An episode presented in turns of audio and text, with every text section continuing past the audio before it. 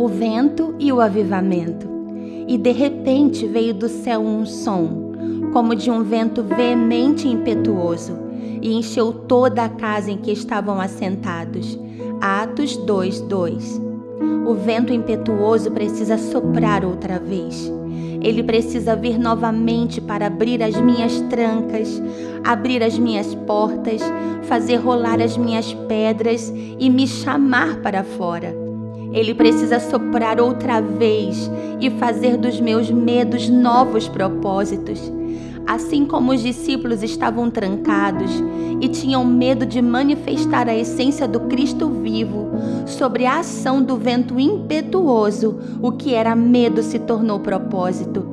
No passado, após a morte de Josué, dentre os doze líderes das tribos, dentre os doze juízes, entre doze príncipes, havia um líder que sucederia sua liderança.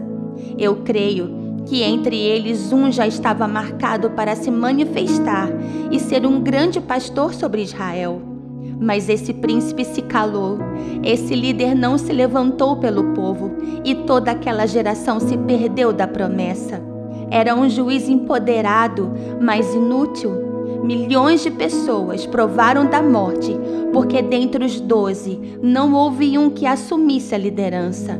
Sempre que eu me escondo, sempre que eu me tranco, sempre que eu decido me fechar em meus cenáculos, uma geração morre sem conhecer o poder da cruz.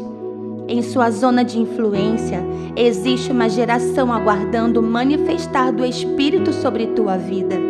O Espírito impetuoso precisa te encontrar e te impulsionar a viver o que sobre você está escrito desde a eternidade que você engravide de um grande avivamento e por tua manifestação, os que te esperam sejam transportados para a luz e afetados pelo dunamis que explodirá em você.